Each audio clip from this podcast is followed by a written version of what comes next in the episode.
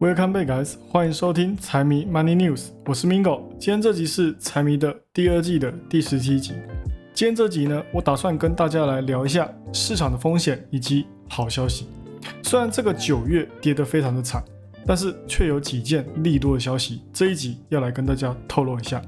最后呢，再来掺杂一下微软跟 OpenAI 的恩怨纠葛。好，那我们就废话不多说，直接开始今天的节目。九月一直以来都是历史上表现最差的一个月，这个相信大家也都知道了。目前美股标普也下跌了百分之三点七八，它是大幅跑输历史上的百分之一。那现在的九月还剩下这最后一个礼拜，不出意外的话，我相信到月底应该也不会逃过历史的诅咒。那如果我们说接下来几天还真的都照着历史轨迹来走，没有反弹向上的话，反而是朝着四千二或是更低的价格去，那大家反而应该把焦点从九月底的跌幅转移到十月初的反弹。那之所以要关注十月的反弹，也是因为历史上的十月都会有大量的投资人回到股市市场，而且纵观历史，十月的平均回报还有百分之一哦，刚好是跟九月是成相反关系的。九月是负一趴，十月则是正一趴。另一边，期货市场大盘指数依旧是没有什么动作，投资人呢也还都是在等待时间。现在就是一个你不动，我也不动，这多空都是一个样，谁都还没有开始收割另外一方，非常的和蔼可亲啊。只不过 VIX 那边就完全不一样了，Put 的大量增仓，指数在上攻之后又小幅下跌。看跌 VIX 的人越来越多，那这些人就是在压住波动率能够继续的下降，看好美股接下来能够上涨。而且 VIX 的期货呢，溢价也是越来越低，跟市价相比也都有明显的价差。跟年初的价差过高呢，反而是相反的。之前价差过高是投资人担心后面会有风险，所以纷纷抢买 VIX 的期权，赌后面的波动率会上升。结果，哎，我们也看到了。股市真的就滑下来了。那现在价差比较小，也不是就代表说后面几个月一定会是股市飙涨的局面，只是可以看成是这群人觉得后面市场的波动性会比较低。那波动性比较低代表什么？说明了后面大家都不认为说会出现过度的恐慌。如果认为说后面会人踩人的话，那现在。远期的 VIX 期权肯定会成为这群投资人作为风险保护的工具，所以如果说从 VIX 的期货这里来看的话呢，大家还是可以稍微放心的。往回看的话，十月开始到明年一月，从历史数据来看，这几个月的综合表现都是最好的。只不过这几天还是要慎防一下 VIX 飙升的预期。再来，我再跟大家讲几个利多的消息。讲完，大家肯定就可以知道说，为什么市场会有大部分人都在认为说，接下来的市场能够反弹创新高。首先就是美国老大哥联准会，他们的态度对于未来来说也是至关重要的。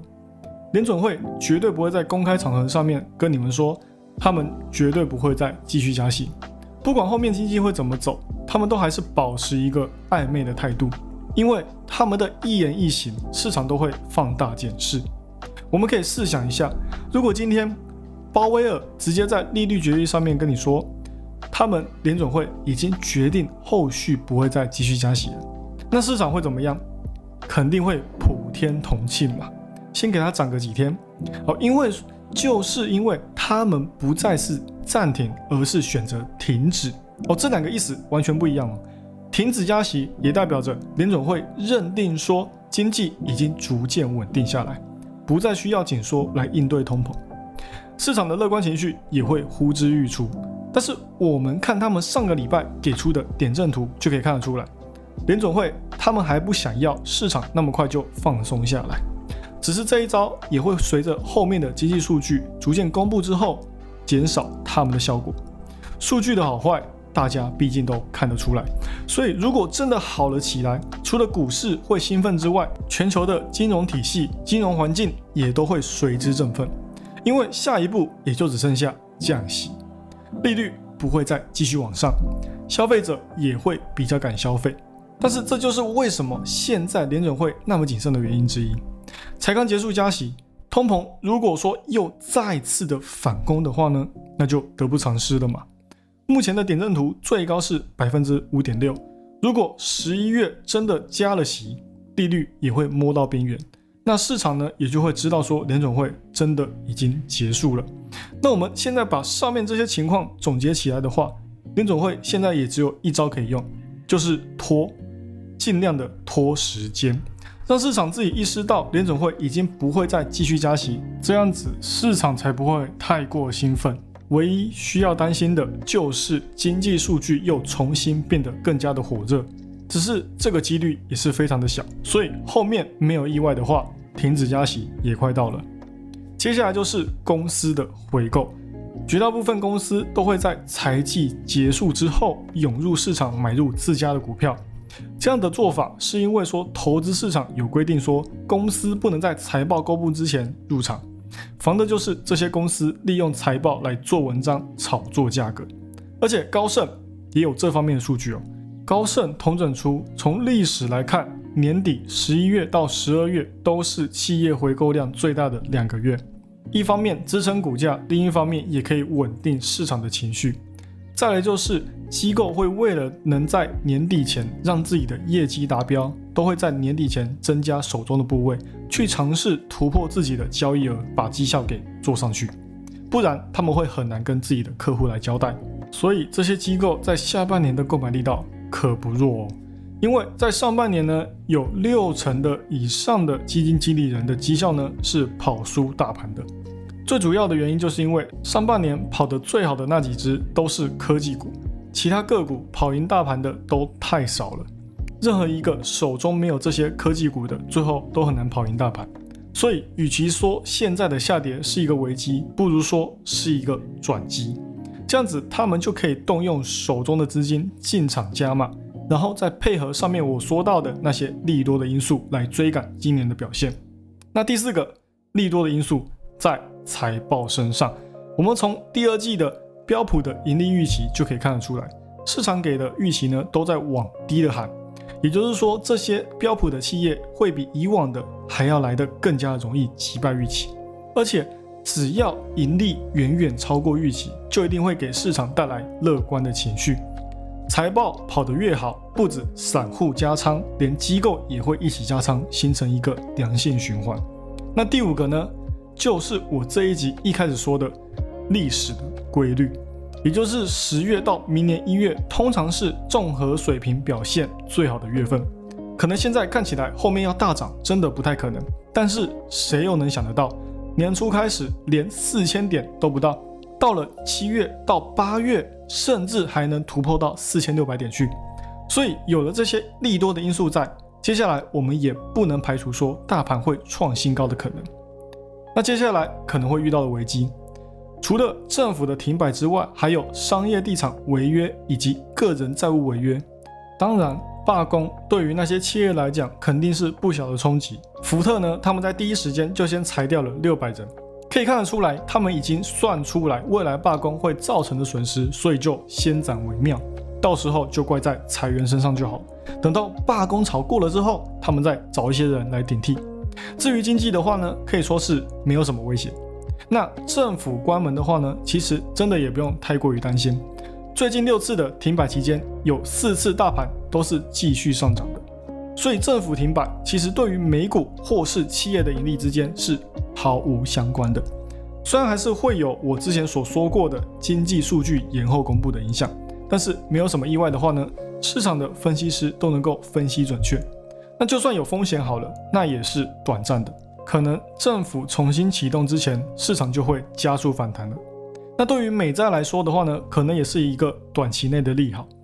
外债的风险越高，投资人需要一个避风港的时候，通常都会买美债来推升债券价格，到时候美债的短期压力也都会减轻，TLT 的大跌也可以得到喘息。那美债收益率掉下来，对于美股来说也是一个利好。而且之前我们的集数也有也有说到，市场的多头部位还是比空头部位多出许多，加上现在的恐慌贪婪指数也已经来到了二十七的恐慌位置，二十五就是极度恐慌了，也就代表说可以开始布局进场。那至于 VIX 的话呢，恐慌会蔓延，但是不会持续；市场下跌，但是没有放量，只是因为 buy put 的期权数量大增，大部分人都已经做好了下行的保护，这才推高了 VIX 的上涨。最后呢，我们来讲一下微软。微软呢，今年可以说是靠着 OpenAI 吊打 Google 一点，也渐渐帮助微软呢在盈利上面越赚越多。当初收了 OpenAI 之后，发给旗下员工的股权，现在这些股权翻了几倍之后，都要集体出售。那根据 OpenAI 这里说的是，他们计划要在未来把手中的股票给卖出，预估的金额是九百亿美金。这里的股票指的不是 OpenAI 自己的哦，他们没有上市，你持有微软就是变相的在持有 OpenAI。那现在这个估价跟年初相比，其实有差了将近十三倍之多。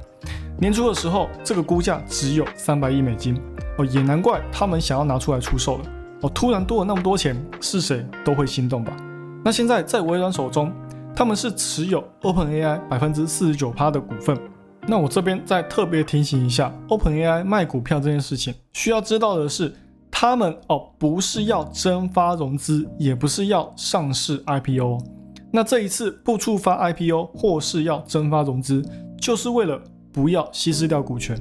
这一次出售股票是 OpenAI 底下的员工透过部分转让各自的股权，去吸引更多投资人进来哦，同时他们也可以进行套现。但是就像我说的。九百亿美金哦，就算不是每个人平均分配好了，也还是可以让不少人瞬间手里多了好几桶金。那不免就会让人心中产生一些遐想，认为自己哦不用再继续久居人下哦，想要出去自己干的人，在戏谷这个人才多如牛毛的地方，可以说是非常正常的。所以接下来就会产生一个问题，在这些员工拿到钱之后，直接实现了财富自由之后。OpenAI 的团队还可以团结一心吗？所以很显然，这对于双方的公司来讲就不是一件好事。因为现在就连 AI 都还在萌新初期。当初 OpenAI 之所以会跟微软合作，就只是因为说他们提供了资金来投资他们。那现在他们卖了股拿到钱了，可能就会有想要离开公司，再顺便的带走几个兄弟一起离开的心。到时候又因为这样多了几个竞争对手，对于微软或是 OpenAI 来讲，都不是一个好的事情。像是昨天财迷 IG 上面 PO 的跟亚马逊合作的那一间 AI 新创公司，它的创办人就是来自 OpenAI，哦，现在都可以跟亚马逊合作了，可以说是做得非常的成功。如果再跑几个人才类似这样的人才出去，那对于整个竞争环境来讲，肯定会越来越不利嘛。